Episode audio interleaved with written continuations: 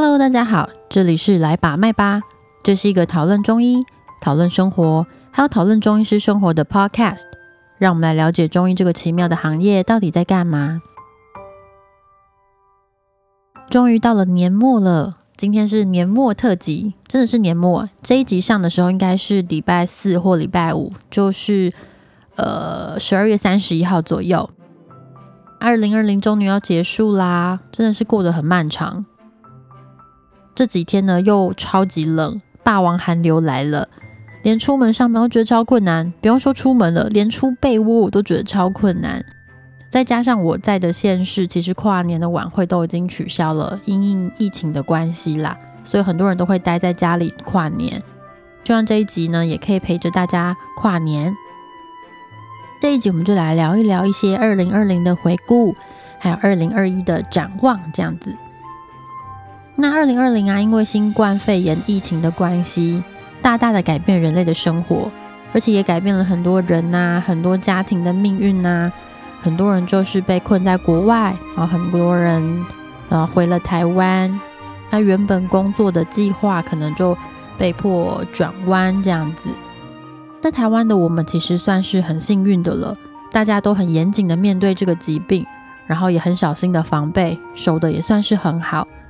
但是日子就是跟以前不一样了啦，谁能料得到口罩跟干洗手居然会变成了现在最时髦的配备？然后大家都在比口罩的颜色什么的，而且去哪里都要洗手，大家的洗手观念突然变得超好。今年在门诊感冒的人变得超级少，然后那个肠胃炎的人也慢慢的减少。很多新的生活习惯，大家也都逐渐适应。然后人多的地方，大家也都会避开。人与人之间的距离变得也不太一样，甚至出国这件事情变得很遥不可及。诶，那我们其实没有办法预料这样的日子到底什么时候会结束。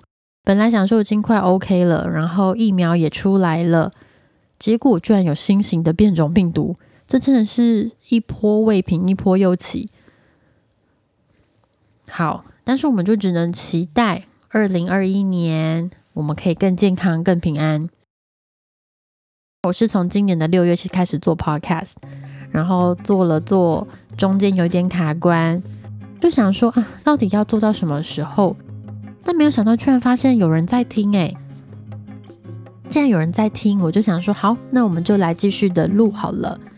然后后来呢，就开始有人会在 IG 上面问我问题，跟我互动，就觉得有点感动。就是没想到我说的话，居然有人听得下去。听众们也都很好心，原谅我偶尔会偷懒，然后有时候还忘记上传。时候音质很差，大家都原谅我了。就连 IG 更新都非常缓慢，反正很随性的在做这个自媒体啦。那也因为这个自媒体，我认识了很多人，然后也多了很多新的朋友。而且因为做这个自媒体的关系，我的老板再也没有要求我写卫教文章了，这真是额外的收获，哈哈。那其实这个频道的初衷呢，是我想要让更多人了解中医啦。以我自己来说，其实我在念中医系之前，对中医真的是毫无头绪。所有对于中医的知识，都来自于可能我爸妈、阿公阿妈，然后是电视上概念，大概就是那种很老旧的诊所啦，很老的、很老的医师，然后药永远都黑黑苦苦的，非常难吃。然后也不知道在干嘛，好像是某种迷信这样子啊。另外还有就是那个电视宫廷剧里面把脉就可以看穿一切这件事情，然后病因永远都听不懂，都是那一套肝怎样肾怎样。然后还有什么用丝线可以把脉这种非常奇妙的事情。哦，还有一个就是用闻的，他们用闻的就可以知道这个中药不对劲，大概就是这类的。但进了中医系之后，我才发现原来中医的世界其实很宽阔。诶，我所看到的这一切其实只是小小的一角，而且只是过去的遗迹。现在的中医跟以前的中医其实很不一样。以前我们会拜师学艺啊，然后技术不外传呐，最多就是写写医书这样。那时候是因为科技的限制。所以很多事情呢，我们只能凭想象跟经验去揣测疾病的原因和疾病的表现，之后才有很多我们听不懂的原因，还有一些呃他们想象出来的病理机转。现在的中医啊，他学的除了是传统医学，就是说从最早以前我们之前说过的《黄帝内经》，然后随着朝代更迭，中医学就会一路演变。那经历各个朝代，不管是天灾、战乱，或者是太平盛世，每个朝代的医学都会有所不同。各家的学说，我们也会一一的去研究，一路一路学下来这些中医的脉络。我们就可以更清楚的知道为什么中医会这样发展，而且走到今天。在学校的时候，除了这个之外，我们还要修西医的学分嘛，举凡基础科学的生科、有机化学、生物，还有等等其他的，还有微积分，我最讨厌微积分。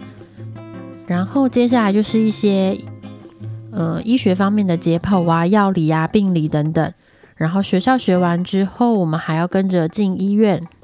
去各大科跑，内外妇儿，还有一些小科，比如说呃耳鼻喉科、皮肤科等等去跑，去实习，然后照顾当科的病人，然后去练习做报告。中西医我们都要接触，最不同的就是现在中医我们还要去研究，就是感谢现在科技的进步啦，我们终于可以去做实验，或是用大数据来分析中药使用的状况。再也不是胡乱瞎猜啊，去揣测那个原因啊。我们会有一些扎实的研究去支持这些开药。那研究跟论文呢，也让中医在开药方面可以看看其他人的意见，然后看看其他人的做法，是非常有帮助的事情。再搭配传统医书上面的描述，一一去验证、去挖掘，所以减少了我们很多就是瞎子摸象式的开药方式。所以你说现在中医到底在干嘛？我们其实试着在跟西医接轨啦，跟西医沟通，然后用同样具有科学原理的方式来医治病人。那有的时候我们也会觉得，哎，这个东西其实看西医效果真的比较好，比较快。这样的时候，我们也会告知病人，他会有更好的选择。那有的时候我们也会接到一些来自西医的转诊，这样子的医疗模式对病人来说有更多的选择。而且他的医治也就更加的宽阔。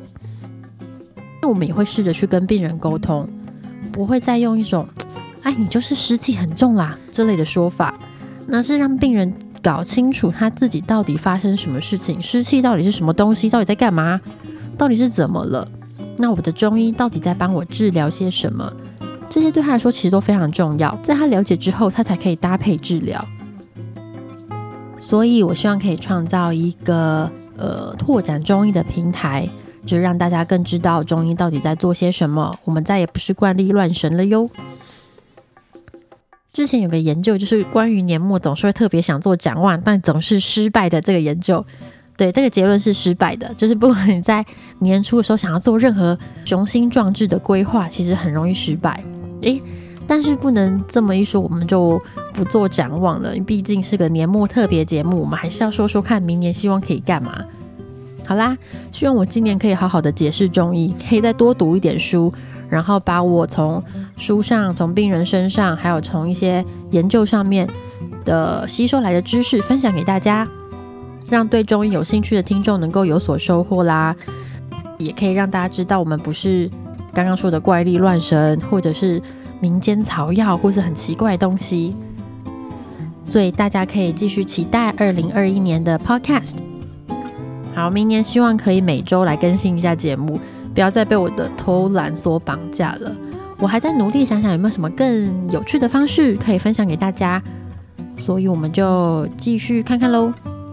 好啦，这一集就是大概到这边，谢谢大家二零二零年的陪伴，那我们就二零二一年见喽。